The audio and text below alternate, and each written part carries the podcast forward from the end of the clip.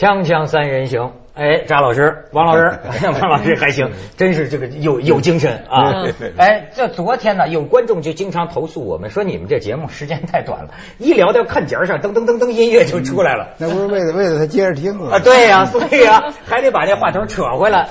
昨天咱们本来聊到就说六十年中国这文学文化里头关于性、关于男女的角色。关于爱情，对吧？嗯。但是，一聊这个呢，最后聊到了这个王老师的太太身上，崔老师身上。对。这就说到，哎，张老师，你再说说，跟张贤亮还有这么一出呢。对，因为我在场，那是那不知道几年前在山东开一个会议，嗯，然后不知道这话题怎么说到这儿了，谈文学，然后就有人就是好像指摘张贤亮，觉得他。好像呃很风流嘛，不仅从文学观上，还是从形式上。然后你看人家王猛，人家对太太那多一往情深呢，呃，就是觉得他很不像话。然后王猛呢就非常大度的说，各种各样的都有嘛，都可以嘛，都很好。他很欣赏张天亮，然后张天亮自己就上台表了一个白。我记得印象啊，就是他有一句就是说，那当然了，人家王猛碰到了最好的女人，所以他没有我这样的问题。见过会夸人的，而且下边好像还说了一番话。您您您，他是这样啊，是那个呃，二零零三年在青岛啊，呃，举行一个对我的作品的讨论会，那个张契先生发言里头提到，嗯，呃，说王猛是一个没有绯闻的。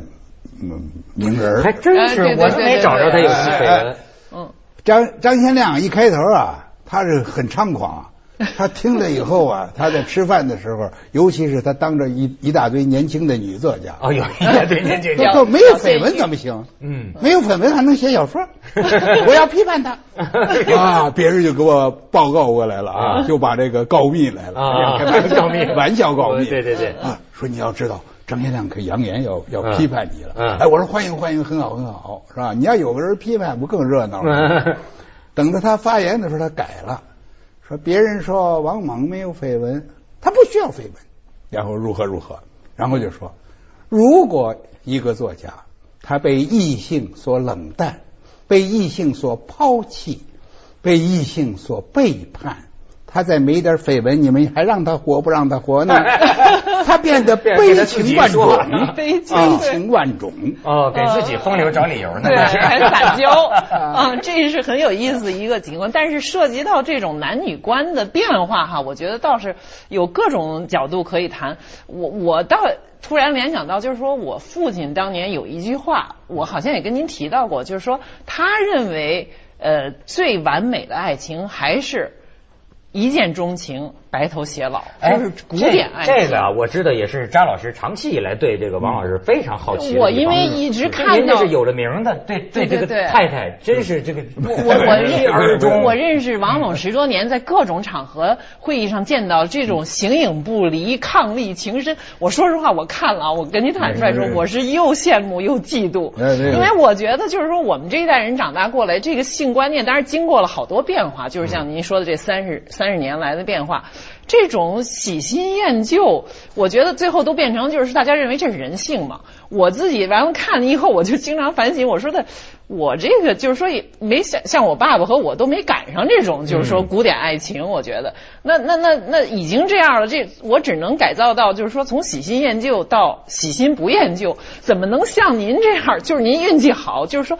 还真的是他们两个人感情常年，人家已经被称为古典 时代。对，不是，就是说他他他怎么能就一碰就准，然后到最后还一直是感情这个我跟你说，这这里头啊，我也得承认多种多样的情况，嗯，是吧？你比如说现在这个欧洲尤其多，北欧尤其多，就是说根本不结婚，嗯，呃，就是同居，对，然后同居到发展到什么程度啊？连一块住都不一块住。是吧？见了面了，是吧？一块儿这个是是吃喝了，还是拥抱了，还是做爱了？完了以后走，这样咱们中间不会发生任何的矛盾啊，是不是？而且这个金钱上都非常的注意，就互相给对方留空间。哎哎哎，我我在那个呃一个原东欧的国家，那儿有一个华人在那儿做导游，嗯嗯嗯，他是原来和一个东欧国家的一个女性同居很久。他就说他很多事情他接受不了，后来分开了，还娶了还是咱们国人呢，Chinese 做老婆。我他说我说你有什么接受不了的？他说他来了到我这儿，俩人亲热完了，呃，抽了我两颗烟，呃，然后他给我撂下，比如说，哎，一欧元，这个一撂下一欧元呢，一欧元啊，就是我不我我我不白抽你这几根烟。好家伙！哎呦，我我也认识一个好像还是有点名气的这么一个女学者，是澳大利亚的。对。她和她丈夫两个人好了三十多年，还结了婚，但是一直住在同一个城市，各每个人自己有一栋房子，互相访问，哪天晚上想住在这儿，对，或者住在那儿，对，但是始终如一，当中也。各自都有其他的男友、女友、情人，但是两个人一直是保持这种关系，到老了还是在一起，就是但是他不住在一起啊。哎，我觉得这种形式也是，就不同的文化是吧？不同的条件，甚至于说不同的运气，哎，是不是？您说刚才这个，其实我非常欣赏啊，就是这是呃呃令尊大人吧，他说的这个，嗯，一见钟情而又能。白头偕老，一见钟情很简单，说明他互相有足够的吸引力。咱们起码这么说吧，是吧？互互相有足够的魅力。对对对，白头偕老呢，当然就是说他们又又能一块携手经过这个。但是这个执子之手，与子偕老啊，对，我就发现呢，这个这这个是所有女人其实内心深处啊都会有这个感动，有这个梦。可是实际上它有一个保鲜问题啊。他咱不是说共产党员保鲜，就是你比如说您这个跟崔老师他怎么保鲜呢？这个这我我不想谈我个人，因为这是非常的私人生活的，真私人生活的一些事儿了。嗯，哎，但是我就是说我我仍然认为，是吧？呃，这个不管你们几位怎么抬举我，怎么设计我，我我我我不推广经验，不推广。哎，我也认为这个每个人有个每个人是很个人的，你情况你不要推广，推广了也没用。是不是？他那正打离婚呢，啊，我去跟他一推广，他就信我的，这不可能 的事儿。我又不跟他跟一块儿睡觉，我哪我哪知道他们什么情况啊？是不是？我不知道这个情况。是。哎，所以所以有各种，就包括欧洲的那种情况，我们中国人是很难接受的。嗯。你看，在那个有一阵儿美国演的那个电影，那个《艾米泰姆》，那个谭恩美喜福会，对，他也写一个中国女人嫁给一个美国男人。每月他们要一块儿清账啊，清账的时候，他那也是讽刺美国小男人。那个美国小男人跟那清账的时候，那副斤斤计较的那样，败兴透那个败，你这个记着这个吗？我记。然后他里头最妙的是什么？一块这都分摊完了，他说冰箱里的东西不能全，呃，就是呃呃一比一的分摊啊，因为你喜欢吃冰激凌。我从来不买冰激凌，你这个月你自己报一下，你到底买了几盒冰激凌？那个我一分钱不给。这太就是这种，这是过日子吗？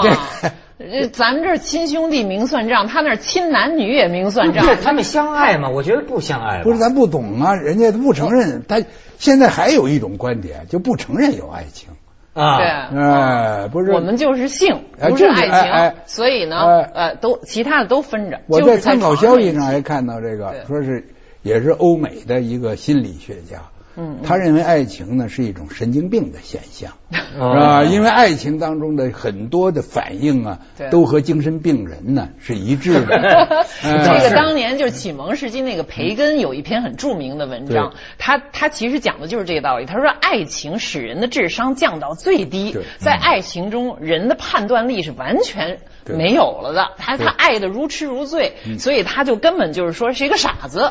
但是现在研究到荷尔蒙水平了嘛，就说其实有两种荷尔蒙，一种呢就是最长不超过三年，这个科学家研究就是 你哗一下就情人眼里出西施啊，这种激情啊最长不超过三年，三年之后一般就分了。但是没分的是因为什么呢？最近也有研究了，说没分的时候是因为那种激情荷尔蒙消退了，但是代之以一种啊比较温和的荷尔蒙，就是大概类似于我们说的亲情。亲情。说这个东西可以维持很久。对对对。啊，所以婚姻和激情是两回事。我我觉得这里头啊，它和文化、和传统、和具体的条件、和运气都有关系。嗯，所以你为什么说清官难断家务事呢？没错，哎，我确实我不愿意判断这个，但是呢，我们也可以明显的看出来我们所不喜欢的那种情况，哎，比如说把这个情爱的关系、性的关系呢，呃，变成一个投资，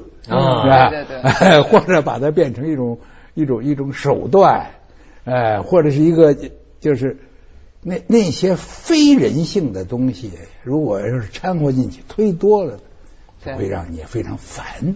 对，是是是是是，还有各种文化传统里边，这个对钱和情的关系，男和女的这个这个位置也有一个不同。就像您刚才说的这个，如果一个男人跟一个女人一起吃饭，他老在那儿算账，说你该多少，我该多少，很败兴、很不风雅的一件。这是东方人的一个，至少我觉得到现在为止都保持的一个习惯。上次咱们说到张爱玲，就是说，呃，徐子东，我觉得误解我的意思啊，小团圆，对，就是说呢，好像。呃，张爱玲，你看，就是老给徐兰成钱，然后徐兰成呢，作为一个男人，还呃胡兰成，对，徐不是徐子东，徐子胡兰成，胡兰加一块，别别给别给他们，别 把他接广告，锵锵三人行，广告之后见。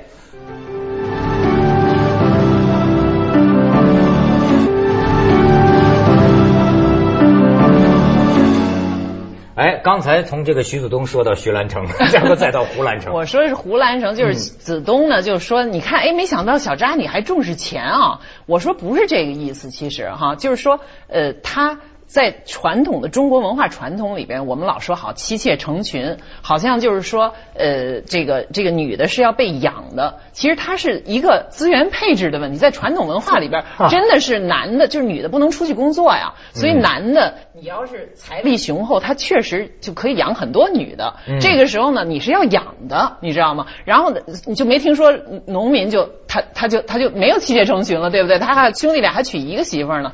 他有一个经济的底子。在这儿，但是到了民国的时候，他有点在转型，就是说自由恋爱，男女都可以工作，都自立了。在这种情况下呢，这胡兰成呢，就好像变成一个，就是说我不负责任啊，我我你们你也自立，张爱玲也自立，我就不付钱，我就走。而张爱玲其实，且不说她家庭已经败落以后，钱对她，她是一个自由撰稿作家，其实很重要的。而且她跟苏青好像还有过一个。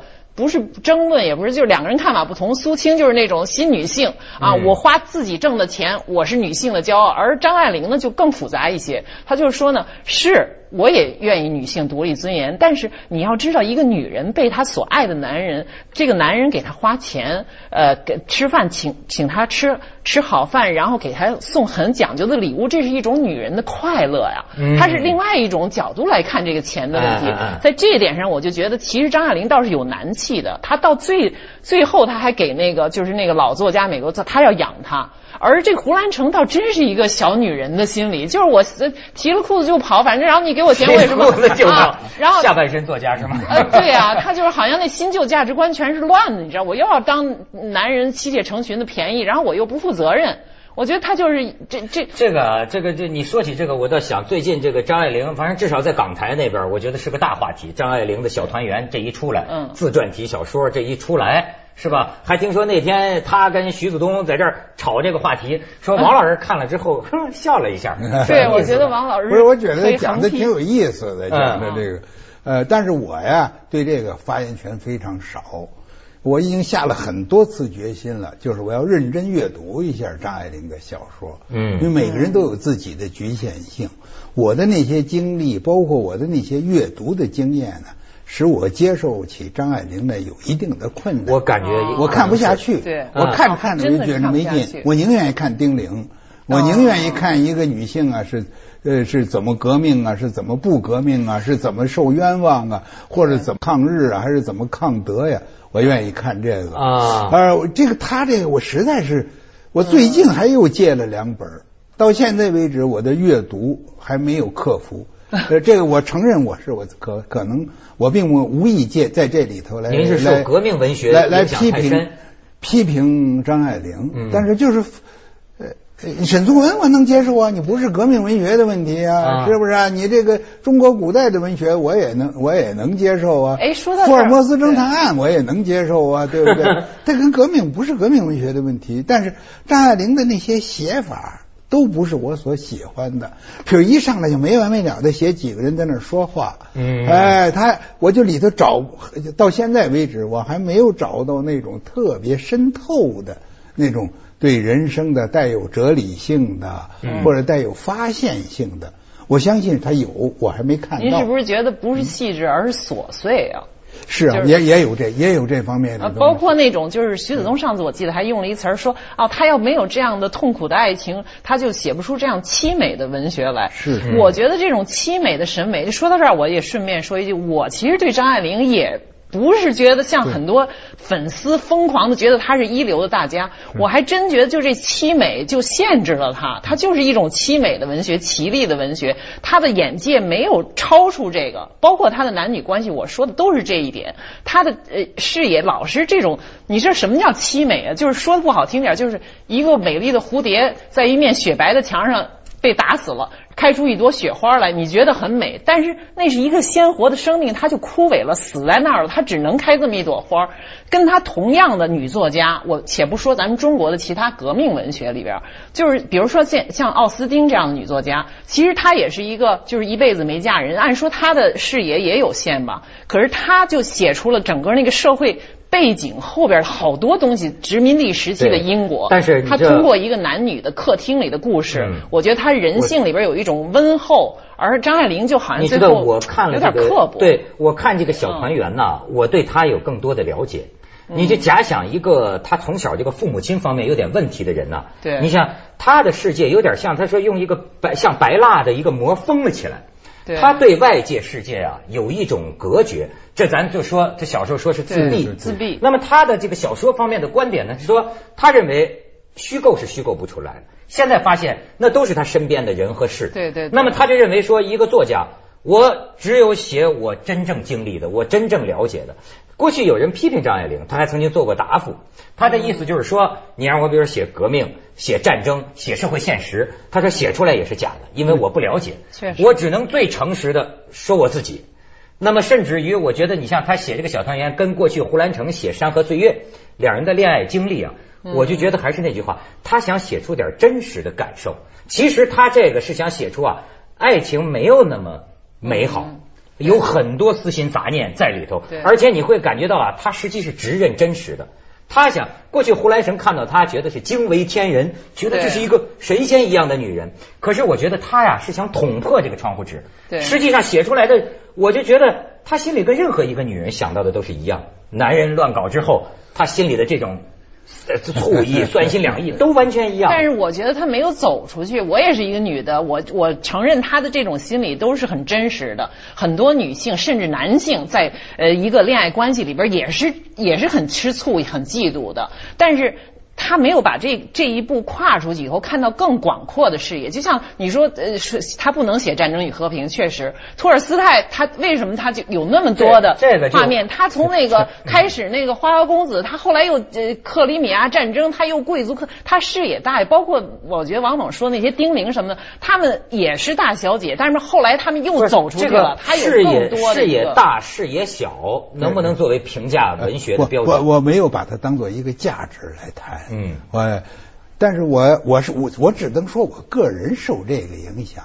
鲁迅呢有这么一个话啊，这是他说这个爱情啊要有所复利，复是附属的附，丽是美丽的丽。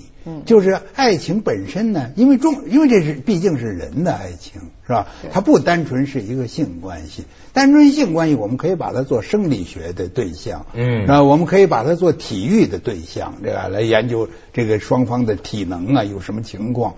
但是它不是文学，文学它总是和生活有关系的，是不是？它和个人生活有关系。所以我们回到刚才说那个，我说这个这个在开始革命文学时期，是吧？婚姻。恋爱性也是一个革命的话题，哎，那么现在呢？我们现在看中国的很多东西呢，它往往又是和市场和金钱联系在一起的。嗯，哎，至于张爱玲的她说的这些东西来说，我现在还抓不着。那他当然，他不会是和革命联系起来的，呃，他也未必是和反革命联系起来的，呃，他又不是和金钱联系起来的，因为他本身又不存在一个说是嫁汉嫁汉穿衣吃饭，他又不属于那种情况，或者现在是要公关小姐要利用自己的姿色来推销一种产品。